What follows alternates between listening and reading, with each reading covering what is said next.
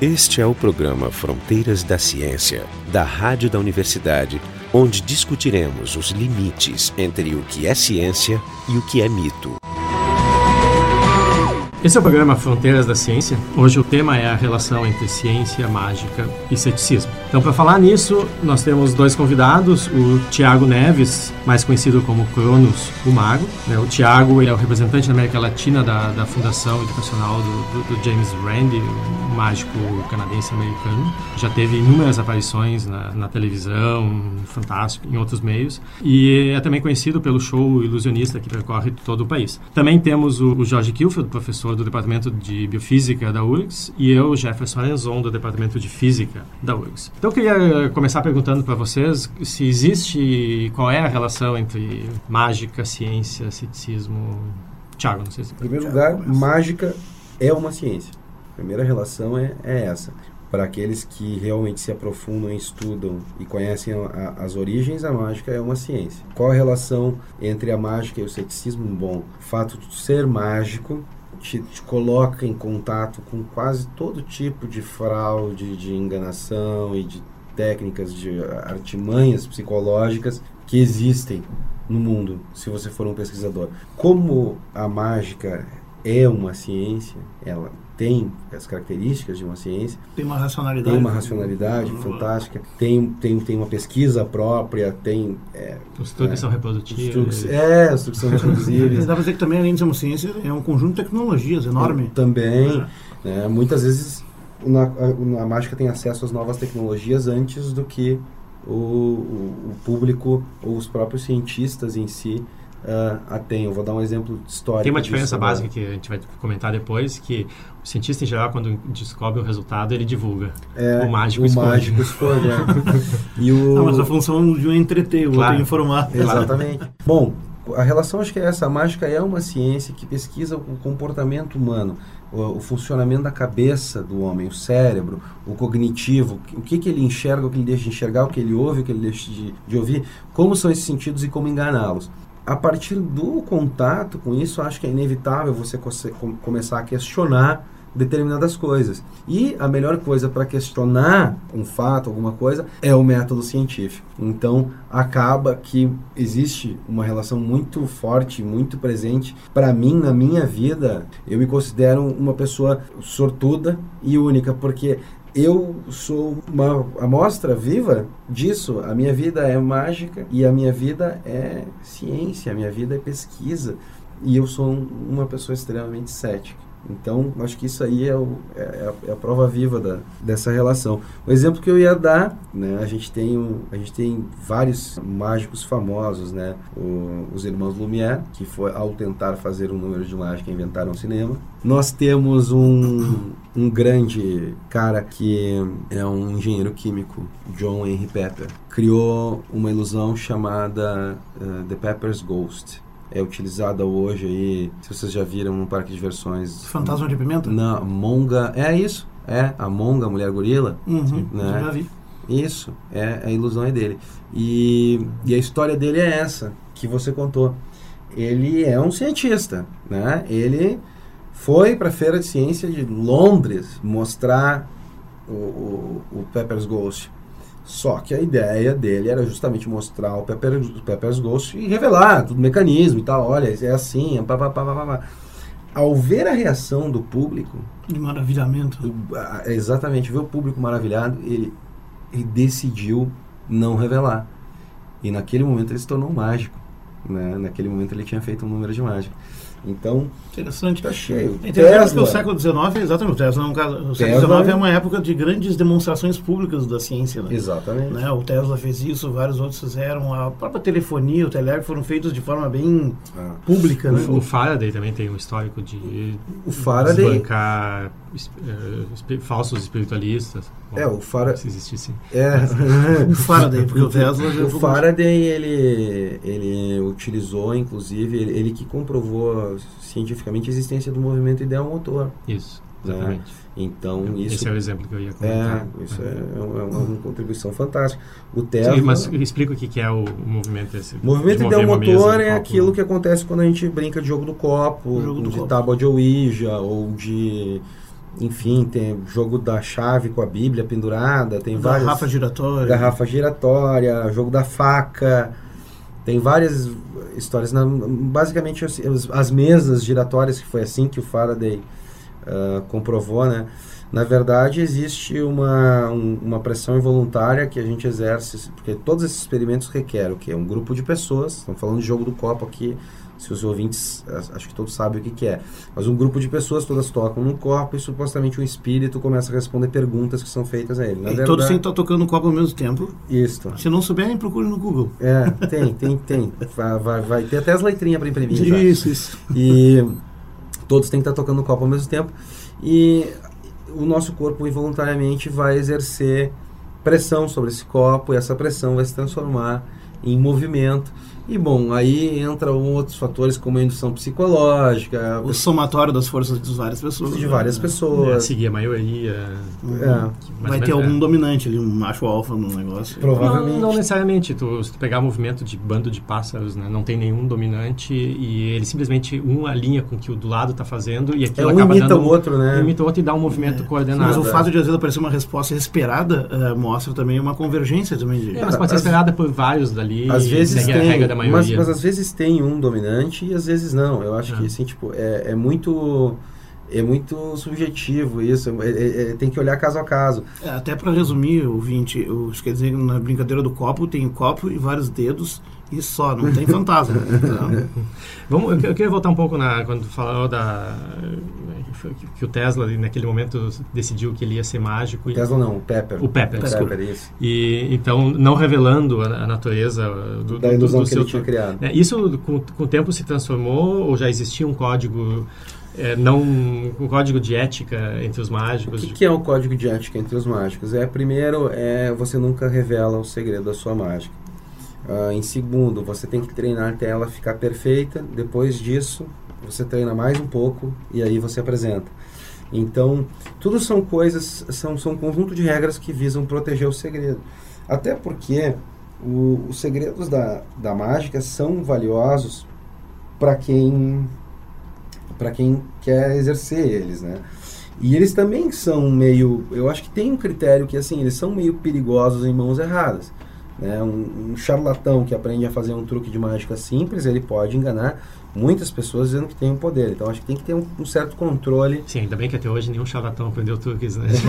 Sem falar que muitos truques envolvem riscos para o próprio praticante. É. Vários. Ah, como a vários. camisa de força, Não, afogamentos, eu, estava ouvindo uma faca no olho, quer dizer, tem muita coisa. Eu estava ouvindo uma entrevista isso. com o Penn Gillette, que é um dos, um dos, grandes mágicos americanos, e eles têm um truque onde Programa eles, bullshit, recomendado é, por essa Eles têm um truque onde eles eu não, eu não, cheguei a ver o truque, mas eles param uma bala no ar. E eles têm, eles sabem que na, na, tu encontra na internet inúmeras explicações de como o truque é, é, montado. Algumas corretas, que realmente revelam como eles fazem, e outras completamente erradas e perigosas. Se alguém lê e for tentar reproduzir daquele um jeito, mesmo. não vai conseguir parar a bala. É, exatamente, isso é um perigo. É, é perigoso. O Teller em si, o baixinho, o baixinho. não falar nada, ele tem um trabalho de resgate histórico da mágica fantástico. Né? Ele é um historiador é, fenomenal. Ele escreveu um livro chamado The House of Mystery, é, são dois volumes contando a história de, de, um, de um mágico que fazia suas performances e ele investigava médiums e charlatões, pessoas que, que tinham determinados poderes, mais ou menos como hoje se faz a fundação. Ele viajava de cidade em cidade, né? E ele só que ele era mágico, então ele entrava um pouco em conflito com isso. Por quê? Quando ele via um, um, um truque que um, um, cara desses fazia e o truque realmente era muito bom, era excelente, ele não revelava.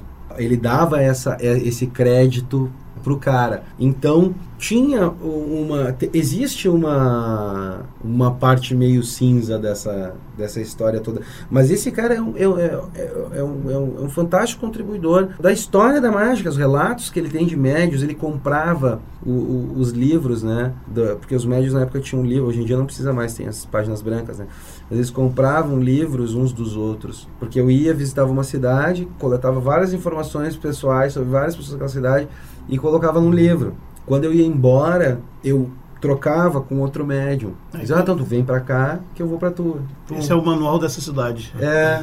Isso é uma coisa interessante, porque existe esse, esse código de ética entre os mágicos, né, que impede que os segredos sejam revelados, mas uh, e, e deveria, não, não sei se existe um código de ética para aquilo que o mágico faz com o público, né, da a relação do mágico com o público, até onde é, a gente pode explorar a boa vontade, por exemplo, não revelar um truque, né? Por exemplo, o mágico enfrenta uma situação onde um, um segundo mágico está usando seus truques para explorar a boa vontade das pessoas. Nesse caso, deve ser revelado o que ele está fazendo ou não. O, o, é. próprio James Randi fez isso quando ele era adolescente. É o que eu ia dizer. Né? De, é, caso a caso caso a caso, porque aí não é uma questão de ética, é uma questão de moral já. Né? É uma questão de. de a partir de um certo limite você decide. Claro. É, é, porque é uma questão de moral. É, porque realmente não vai fazer tanto mal assim para a arte tu revelar um, uma coisa pouca assim para mostrar uma grande verdade para um grupo de pessoas. É um pouco o dilema que a gente tem nesse programa, assim. A gente sabe de muitas das crendices que, que a gente ataca aqui são podem ser inócuas em certos contextos, uma discussão de família, uma coisa lá. O problema é que há limites onde elas, elas realmente batem no inaceitável, como por exemplo, quando desviam alguém de um tratamento adequado, da possibilidade de um tratamento, da possibilidade de se informar acerca dele, ou, ou que permite um cara ser explorado quando não precisaria ser, né? Porque assim, as pessoas podem fazer o que querem à vontade, mas a gente tem a obrigação de alertar. Tá, esse é o Fronteiras da Ciência, hoje a gente está debatendo ciência mágica e, e, ceticismo. Vocês podem encontrar os, os MP3 na nossa página, que é frontdaciencia.urgs.br, bem como todos os, os, programas antigos, nossos cadernos de estudos, etc. Então, voltando aqui, eu, eu só queria retomar essa, essa questão da revelação. Né, uhum. Né, da, por exemplo, um caso, um caso famoso foi o, o Mr. M, que revelou no, no, no Fantástico uma série de truques clássicos da mágica. Então, primeiro eu queria ver assim, a, a, tua opinião sobre se o que ele fez foi, foi correto. Foi incorreto. Eh, que, que tu desenvolvesse e o, o, impacto que essas revelações tiveram no, no, mundo da mágica. Quer dizer, isso aí, será que não também ajudou a fazer a, o, o barco andar? Bom, esses truques aqui todo mundo agora já não. conhece, vamos inventar truques novos? Não, não. Não? Isso aí é discurso para boi dormir. Não coloque os flácidos para acalentar bovinos. Seguinte, o que ele fez foi revelar números clássicos de mágica. Como se, no teu caso, eu dissesse assim, olha, pode continuar exercendo a tua profissão de físico, tá? Só o seguinte, tu ignora só a segunda lei de Newton, tá bom? Uhum. É, complica a tua profissão, né? É a mesma coisa para nós. Porque o que, que acontece? Através de revelar alguns números clássicos de mágica, foram revelados princípios básicos de mágica. Por que, que, eles são clássicos? Porque usam princípios básicos de mágica, que depois foram evoluindo. Ou mas seja, não, ele não revelou meia dúzia de... Ele, ele revelou, revelou uma, uma classe os princípios de, de uma arte. Então, qual o problema todo? Em primeiro lugar, os truques não eram dele. Eu acho que se ele inventasse um truque completamente novo, que não usasse princípios que são guardados em segredo há séculos, Inclusive, isso é interessante comentar, porque os, os, truques mais complexos, atualmente, eles são patenteados. São todos patenteados. São tecnologias. E né? são tecnologias e estão disponíveis no site do, do, do, do é. escritório de patentes. Quem está muito curioso vai lá e lê e descobre toda a verdade. Fica à vontade. Eu é. convido as pessoas a, a, procurarem lá, quem é curioso, né, ouvindo o programa, gosta de mágica, quer aprender alguma coisa, tenta aprender por lá para ver. Vai ser legal. Uh, Então, é meio pedreira, mas dá para ler. É meio pedreira, mas tá legível, uhum. né? Eu acho que, que, que aí existe um, uma, se feriu toda uma cultura porque esses segredos também eles nunca foram tão secretos assim. Eles eles são segredos assim, por exemplo, os princípios da mágica são segredos, são segredos para ti, como os princípios da física são segredos para mim. É, estão sempre ali, estão sempre uh, à disposição ah, de quem quiser chegar lá. Só que tem que estudar. Sim, São portas fechadas, mas não então, É um iniciado, é. para usar uma linguagem. Exatamente. Exatamente, é iniciado. Agora, olha só, é interessante que essa, essa coisa do, do do, da, da, propriedade e tal. É, porque o na verdade o que ele fez, isso eu sempre achei uma coisa curiosa. Ele tentou, ele, é, como ele não era um mágico muito habilidoso, que parece também, então ele resolveu lucrar em cima dessa revelação, que é também um troço de uma via. Acabou para ele, acabou com ele e também acabou ele, ele sumiu, né? É, eu não sei que fim ele levou hoje, né? É. Mas deve estar morando em Porto Rico. Mas enfim, o, o, esse, esse, essa desmistificação, digamos, digamos que ele tem tido um impacto na população de tirar um pouco do encanto da magia de auditório, da magia de entretenimento. Então ele teve um, um, um, efeito cético sobre essa área que é, sempre foi declaradamente entretenimento e nunca se colocou como, uh, como realidade, magia mística nem nada. E o gozado é que esse espírito cético não se espalhou para o resto. Coisas muito mais incríveis, inaceitáveis e bobocas e que exploram de fato as pessoas não foram contaminadas pelo ceticismo. Então nunca apareceu um Mr. M do espiritismo, o Mr. M da, da parapsicologia, o Mr. M da ufologia, tá gozado isso, né? É, é Não acha? É, é, isso, isso é um lado chato. Por outro lado, tem assim, o que eu chamo os dilemas, né? O primeiro dilema que estávamos conversando antes é um mágico que um mágico profissional que é um caçador de fraudes ao mesmo tempo tem os, os limites do segredo da profissão ele é obrigado a andar numa linha tênue o meu caso né, de escolher o que revelar quanto revelar como revelar e tu pode brincar com isso mas existem digamos limites né agora tem um dilema que eu chamo do problema da prova. Vou colocar aqui para ti como desafio até. Que é o seguinte: o que está acontecendo é que um mágico profissional, que tu sabe que é treinado na arte e tal, ele está dizendo que aquilo é um truque. Mas a única prova que tu tem é a palavra dele. Ah, então sim, tu sim, tem sim, que acreditar nele. Né? Então nós somos obrigados a ficar numa postura de fé. É verdade. E aí isso, isso é uma diferença da, da, da, da, ciência até um certo ponto, porque na verdade assim quando um cientista, a gente vem aqui no programa de rádio e diz, olha, bobagens que estão falando sobre efeito quântico na água, a gente não tem condições de resumir toda, explicar toda a teoria, formar em engenharia física quântica o, o público para ele entender uhum. quão bobagem isso é, e nem é preciso tanto. E no entanto, um pouco está se pedindo um ato de fé das pessoas, né? De, peraí, uhum. vamos ver, olha as credenciais, olha o que está fazendo.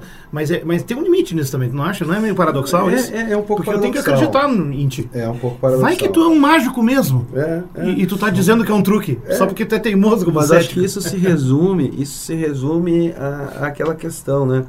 Uh, de, de, que eu não estou fazendo uma alegação extraordinária, eu estou fazendo uma alegação completamente normal. É, o contrário. É o contrário. Se eu disser para ti, olha, meu celular, meu celular tocou durante o programa, tu não precisa ter visto. Tu tem motivo para duvidar? Uhum. Não, porque claro que tu tá só dependendo de fé e tal, mas é muito provável uhum. que nós estamos aqui num estúdio e tal. Já é, aconteceu tantas vezes. Já, já aconteceu Aliás, contigo, com ele.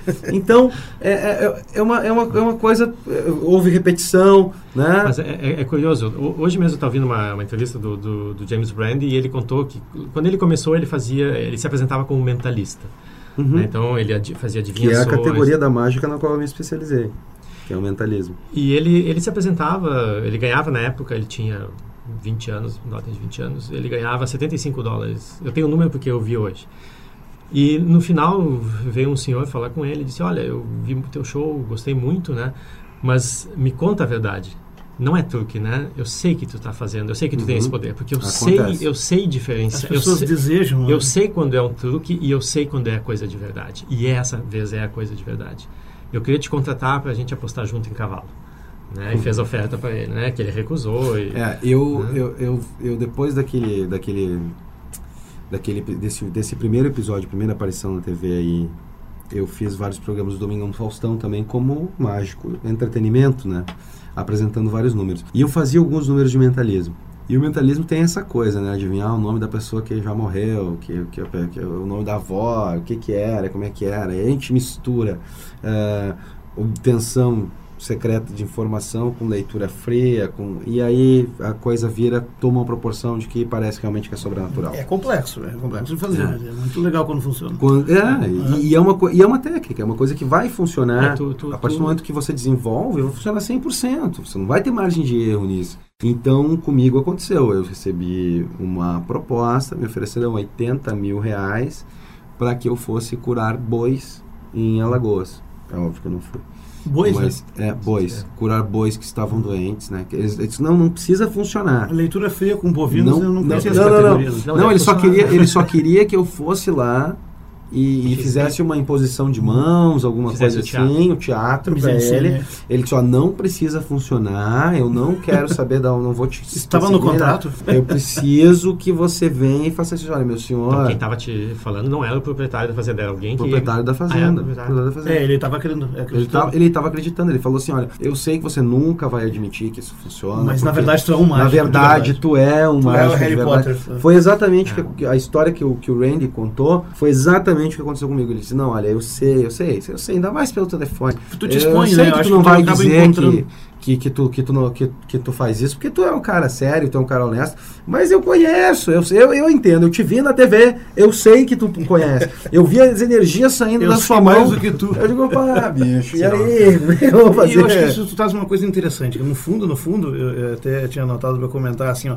Esse negócio do mágico como uma ciência e como uma técnica. Tu é um cientista, Uma- é certo uma mágica, dessas uma, técnicas. uma técnica, uma arte. Tu tem uma enorme responsabilidade que te obriga também a, escolher o teu lado. Claro. A cada momento tem que tomar decisões éticas. Claro. E tu vai ser desafiado. Por exemplo, a vontade das pessoas de acreditar é, é infinita. As pessoas têm um desejo incontrolado de, de. E... É como a relação médico-paciente, né? É eticamente incorreto tu mentir pro teu paciente. Tu tem que dar a situação real dele. Mesmo que ele queira, tu não deve Pois mentir é. para ele. E acho que é a mesma coisa a relação mágico-público. Né? O mágico tem que deixar claro que aquilo ali é um truque. Né? Ele ele não precisa dizer. Não né? precisa, ele não precisa dizer. Eu acho que não precisa dizer, mas, Mas- você deixa claro Deixa através claro. da arte, através É. do drama que você Mas faz. tu acha, tu acha... e- Porque existem mágicos que, que fazem o contrário. Que eles, eles dizem que eles têm realmente poderes. Eu digo, não Não. mágicos. E as pessoas entram achando Existem e pessoas saem que, com que- que aplicam Pessoas a que técnica, usam usam, mágica- a, usam mágica. Então, isso Uri. Geller é um caso famoso. Uri Geller é um caso famoso, mas Uri Geller, por exemplo, hoje, entre os mágicos, já é um cara que admite ter usado as ele- técnicas. O Uri, Geller, se não me engano, um ano ou dois atrás, ele deu uma entrevista para para Magic, para uma revista de mágica, que é a principal revista de mágica do, do, Ah, do eu mundo. acho que eu sei a causa dessa, É. dessa relaxamento dele, dessa flexibilização dele. Ah. Sabe, tá no testamento do James Randi, né? Porque ele tá com câncer, ele tá muito mal. E ele botou lá que ele, quando morrer, ele quer ser cremado e quer que as cinzas dele sejam sopradas nos olhos do Uri Nos olhos do Uri Geller. Eu achei Então- o máximo. Pra garantir que Pra o cara abra os o cara vai se olhos. incomodar. Tu sabe que. Sabia dessa? Não, Não sabia. Com essa, eu não sabia, Eu nunca tinha ouvido falar. descobri hoje. Aí eu sei que o que, que acontece é assim, o Uri Geller sim utilizou-se de técnicas e, o Uri Geller e ao mesmo tempo hoje ele tomou uma postura mais adequada, eu acho, para ele dentro da cabeça dele, não para a sociedade, tá? Mas também a pessoa de agora, dessa geração, não tem noção do que, que Ele é. admitiu para ele mesmo, ele admitiu para os mágicos, para os colegas, ele falou com os, colega, com os mágicos de colega para colega, e ele não deixou de supostamente alegar ter poderes para o grande público, mas ele nessa entrevista ele coloca como se fosse parte do teatro dele. Ele, ele muda a maneira de, de colocar as coisas, né? Agora, se realmente fosse parte de um teatro e, e vou te dar um exemplo do que, que, é, que eu acho que é muito tênue essa linha e o Uri Geller é um exemplo bom. Ahn, se fosse, na minha concepção, se fosse parte de um teatro, de que realmente você vai levar lá o teu relógio e ele vai voltar a funcionar. Vai levar ele lá para o Geller e vai voltar a funcionar. E aí a pessoa paga para ter essa experiência, ela paga o ingresso, ela leva o relógio, o relógio volta a funcionar ou não, ela paga para essa experiência e ela conversa com o Uri Geller, o Uri Geller adivinha o pensamento dela e pum, e vai embora. Eu não teria como me opor ao Uri Geller. O problema é quando existe que aquela coisa da consulta particular, do eu Sim, vou, re- passa a ser eu uma, vou curar. Aí já ser uma vou- exploração mesmo. É, porque aí, tá, Pois tá- é. aí vira crime. Ah, mas aí deixa eu te falar uma coisa, isso é uma coisa delicada. Se tu olhar assim no filme do Chico Xavier, é, já viu aquele filme? Não, não vi. É muito interessante. Eu, eu acho que está bem feito e tem momentos que ele bordeja o ceticismo e outros não. Acho que é um filme dividido, mas vale a pena ver. E tu nota onde tá as linhas divisórias, elas podem ser colocadas ali. Tu pode parar o filme a partir daquele momento e continuar ele mostrando os truques que são feitos. Porque na verdade existe uma série de consultas psíquicas e milagres que são realizados por ele, ou, né, com- mas sempre com muitos assessores na volta, Sim, sim, sim. que é difícil. Isso também, claro, também é como parte do, do, do, do mise-en-scène, né? Que coloca o caso assim, e os casos em que isso é feito no contexto de, de seitas, religiões. É, é isso que eu acho, isso é- isso é complicado. isso complicado. Muito Isso é complicado, porque as pessoas têm um desejo muito grande e elas precisam. E tu tá falando assim, ó, pessoas estão ali dedicadas a dar conforto para pessoas que estão com luto, que perderam, É que, estão é que morrendo, não, tem não pe- tem parentes doentes. ali não tem medida. Muito frágil. Ali não É. tem medida. Eu acho Ali- terrível, assim. Ali é. tu lida com as emoções, o ser humano, tu influencia decisões dele. Não é que nem assistir uma peça de teatro. Vai assistir uma peça de teatro, Não, é tem uma valer. morte, tu vai olhar a morte e vai dizer assim, bah, morreu o personagem, que legal, né? Tu não vai ficar preocupado, não vai sair chorando do teatro, tu não vai, né? Tu sabe alguma coisa do, do Chico Xavier? Chegou?